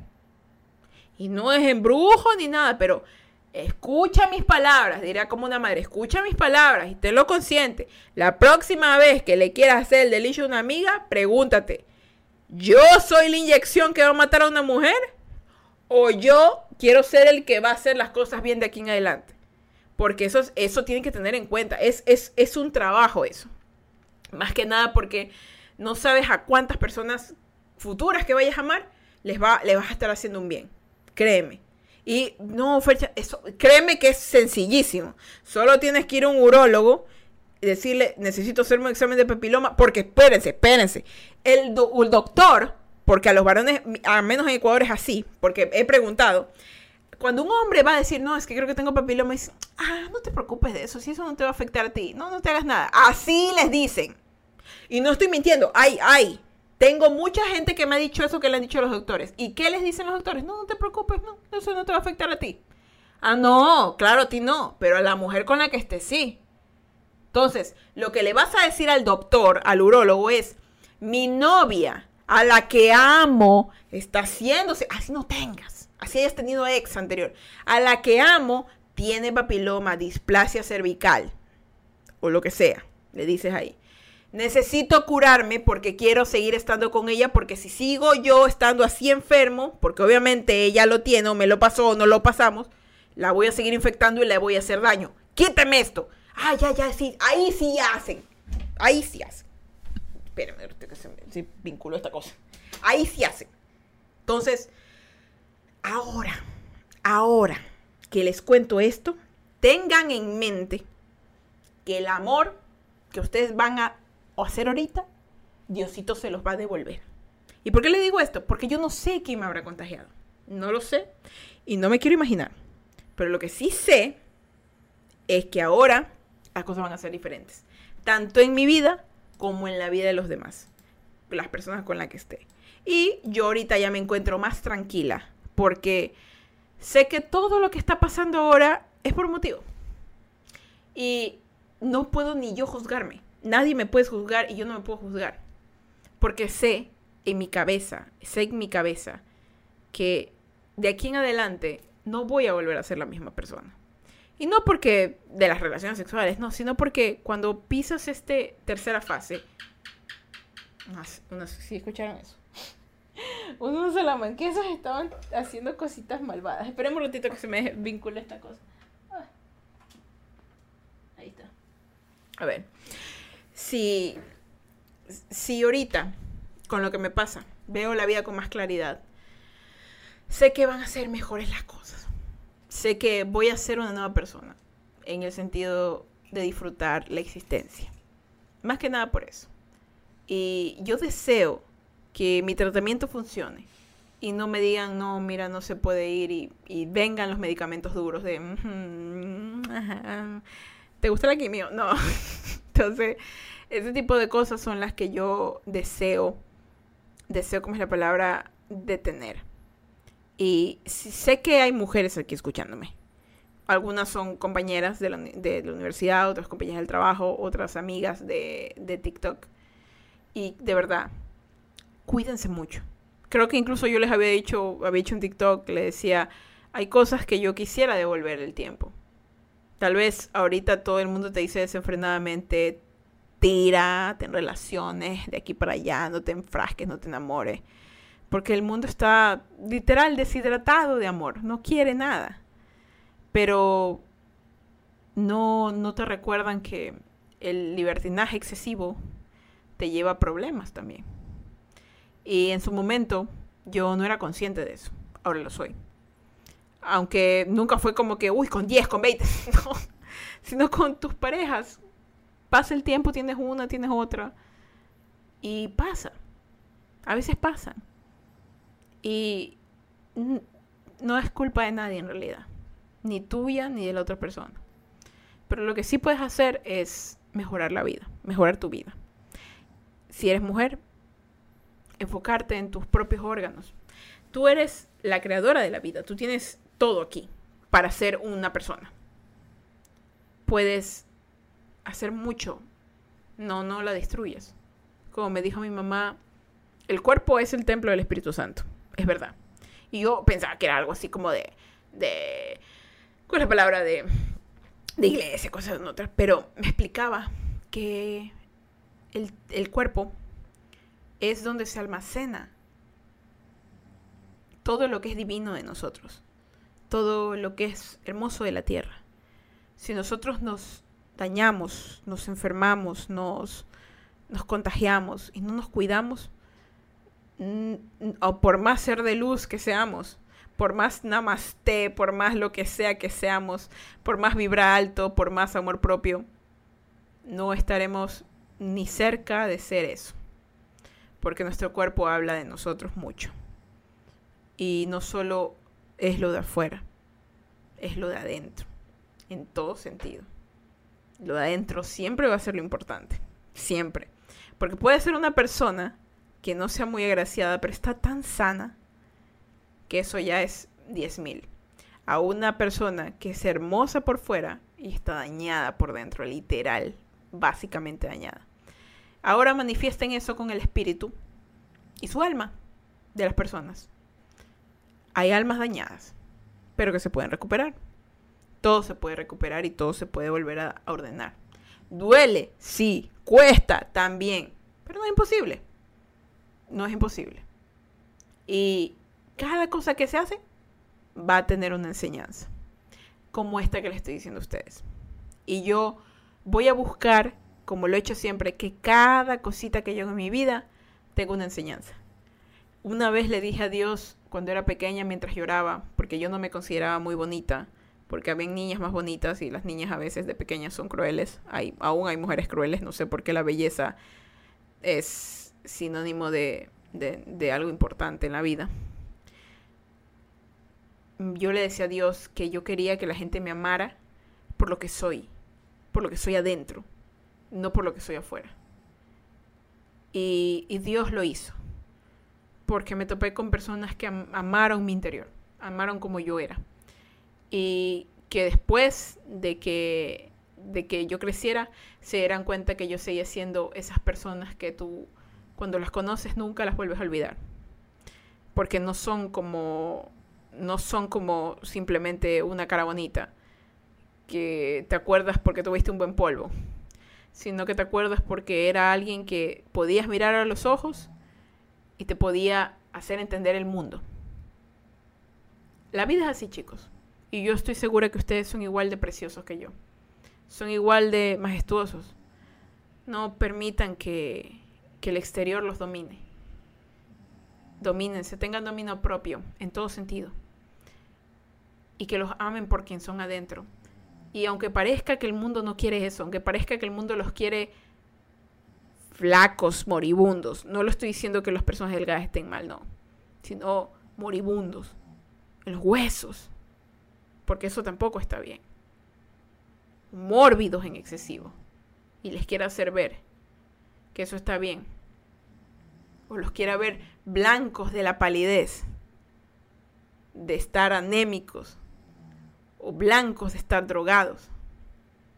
No le hagan caso. Porque el mundo solo los quiere ver mal.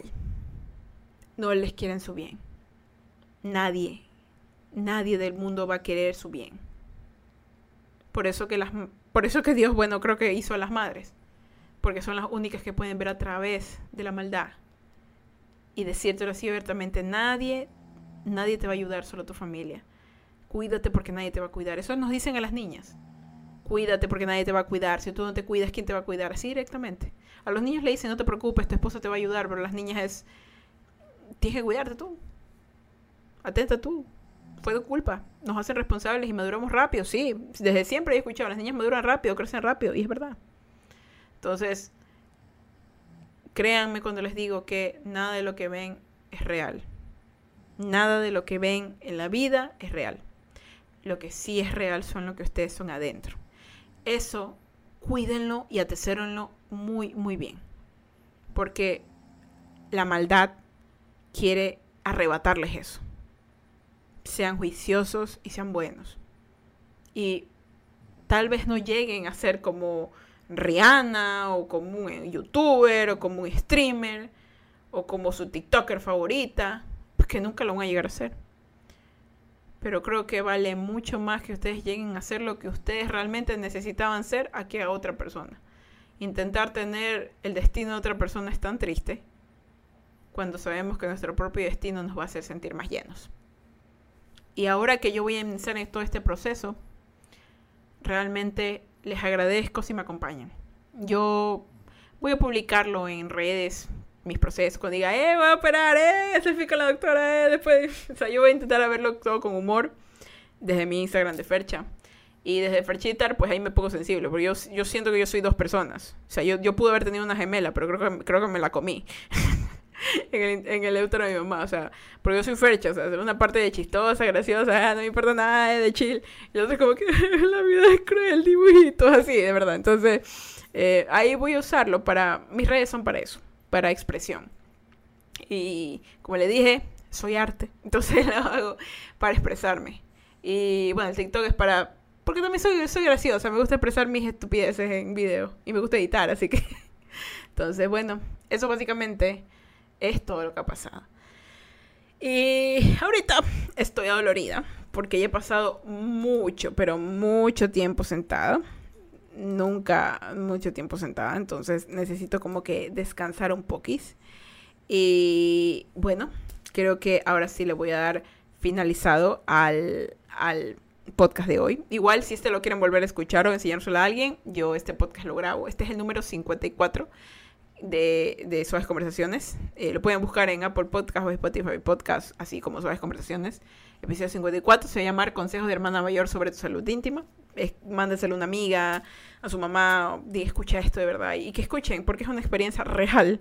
Y bueno, para el próximo lunes no sé si haré eso, ves conversaciones. Hola Cami, mucho gusto, muchas gracias por estar aquí, también por seguirnos. Entonces, eh, eh, mándenle esto porque creo que les va a servir mucho y es más que nada porque como mujeres tenemos que apoyarnos y como hombres tenemos que apoyarnos porque debemos apoyarnos, todos somos de la misma raza.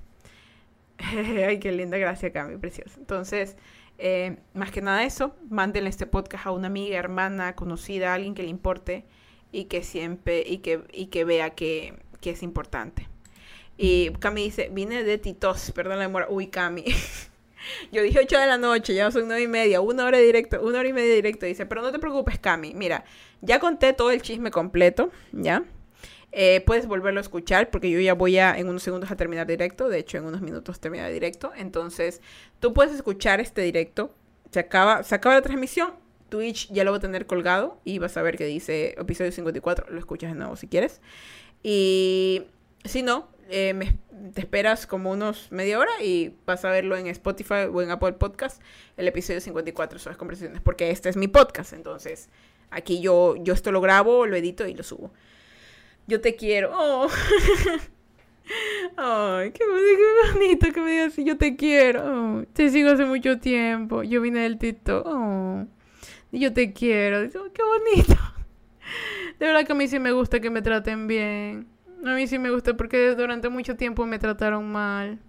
A mí me gusta que a mí me gusta que me que me engríen, que me traten bonito, que no lo crean.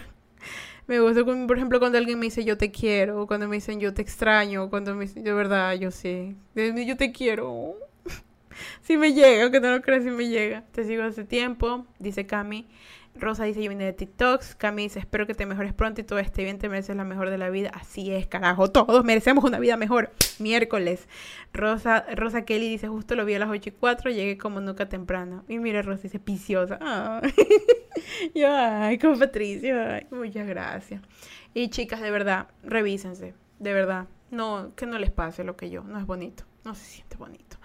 Si esto diera placer, yo lo diría, pero no da placer da dolor, da mucho dolor, es doloroso, es, un dolor desgraciado que no se lo deseo ni a la, ni a ninguna de las, ni a una man que me quitó a mi novio, sí, no, no, nadie, nadie, nadie, no, no, ni a mi peor enemiga, no, no, no, de verdad, porque me daría tanta pena verla sufrir, porque yo me pondría en su lugar. Este dolor, este dolor que sentí es un dolor que te hace poner en, el, en los zapatos de cada mujer de la tierra, así, así directamente, porque es un dolor sin premio como les dije, es un dolor sin premio. Y bueno, chicas, chicos y chicles, ese fue el podcast del día de hoy. Poderoso, ¿no? Una hora con 39 minutos. Perdón, con 36 minutos. Ya saben ustedes, este podcast lo pueden volver a escuchar tanto en Spotify Podcast como Apple Podcast, episodio 54, Consejos de Hermana Mayor sobre tu salud íntima. ¿Y cómo buscar el podcast? Como Suaves Conversaciones de Fercha Burgos. Así que así bonito. De verdad, mil gracias a todas las personas que estuvieron aquí, que fueron bastantes, y que igual eh, estuvieron esperando eh, lo que les contara y pues espero realmente que mis palabras hayan llegado a ustedes y, que les sirva. Dice, Cami dice, wow, qué horrible. Lo bueno es que tiene solución, ¿verdad? Ah, eso lo descubrirás en el podcast. bueno, aquí lo, escuchas ¿no? y prepárate para la desgracia. Prepárate la desgracia, Cami, ¿verdad? Haz lo que sea necesario para pues, estar bien. Cuídate mucho. Buenas noches, hasta la próxima. Cuídate, Cami. Gracias a los chicos que están aquí. Y Berito. ¡Ay, Berito! Berito recién entra, bueno, creo que estaba escuchando. A ver, bueno, vamos a mandar saludos antes de irme. Eh, bueno, también muchas gracias a los que están escuchando desde Spotify y Apple Podcast, de verdad los quiero mucho. Y un saludo para Berito también. Berito, yo te quiero, trabajo con Berito, eh, mi compañera de trabajo, eh, es mi jefa, eh. dice Rosado, dice Kelly dice, hasta la próxima frecheta, dice, muchas gracias, hasta la próxima. Dice, ah, bueno, está 01 Ela, Actualijana, a Alice, eh, Big Dan Juch, eh, Coman Root, Syndica, Drapnap, eh, Einfachuwe 42, Freaky Babe TV, uh, y Lisa Bay, eh, Kata, Kodiak Bruja, Rosado Kelly, Cami X, Cami 21X, Chinchita, que ay, Chinche, mi compañera, y Carlangas, que creo que no sé si es el único varoncito, pero aquí estaba igual, muchísimas gracias. Dice, Cami, ¿cómo te encuentro en Spotify? Pues me encuentras como Suaves Conversaciones de Fercha Burgos. Déjame ver si tengo por aquí el, aquí tengo. Mira, no sé si ves aquí en el cosito este animado, dice, escucha mi podcast Suaves Conversaciones. Lo buscas como Suaves Conversaciones de Fercha Burgos y vas a ver una muñequita con, con, un dibujito mío, ¿ya?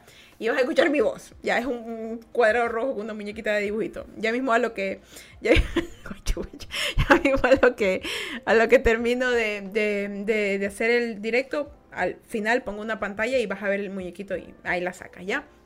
Se buguea, dice. bueno, me buscan en mi podcast Suaves Conversaciones de Fercha Burgos. Y bueno, pues ahora sí vengan para la bendición porque ya nos vamos ahora sí. Dios me las bendiga, me las guarde y me las proteja. Que Ángela Camperero suyo, Belén sus sueños y Diosito me les dé un día más de vida. Recuerden que si van a beber, no manejen y si van a manejar, no beban, no sean tontas ni tontos, no le quiten la vida a alguien. Muchísimas gracias por estar aquí el día de hoy. De verdad me siento muy feliz. Y pues por favor vayan a hacerse revisar porque tal vez el amor de su vida les, pagó les pasó algo que no querían o tal vez no. Y puede que sea otra cosa. Así que siempre la salud íntima y de la mujer es muy importante. No lo vean como algo, no vean su cuerpo solamente para el delicioso, véanlo también como que es un lugarcito importante, santo y precioso que deben cuidar y piénsenlo así. ¿Sí? Entonces, bueno, ahora sí, chicas y chicos y chicles, yo me despido. Muchísimas gracias por estar aquí, aguantar una hora y media de, de directo de chisme y de dolor y aguantarlo conmigo. Y pues, Ahora sí, nos vemos en Instagram, que ahí subo por mis historias cómo van las cosas. En Ferchitar, que ahí subo mi arte. Y bueno, pues ahora sí yo me despido. Soy Fercha Burgos, sí. Sean felices, carajito mierda. Y vayan a hacerse exámenes, tanto chicos y chicas, por favor, sí. Y ahora sí, pues chicos, chicas y chicles, yo me voy a mimir, a mimir, a mimir, a mimir, a mimir. Descansen, chicos. Bye. Y esta es la muñequita de suaves conversaciones para que vean. Ah, mira, bonita. La cinemática. Para los que están en Twitch, ¿ah?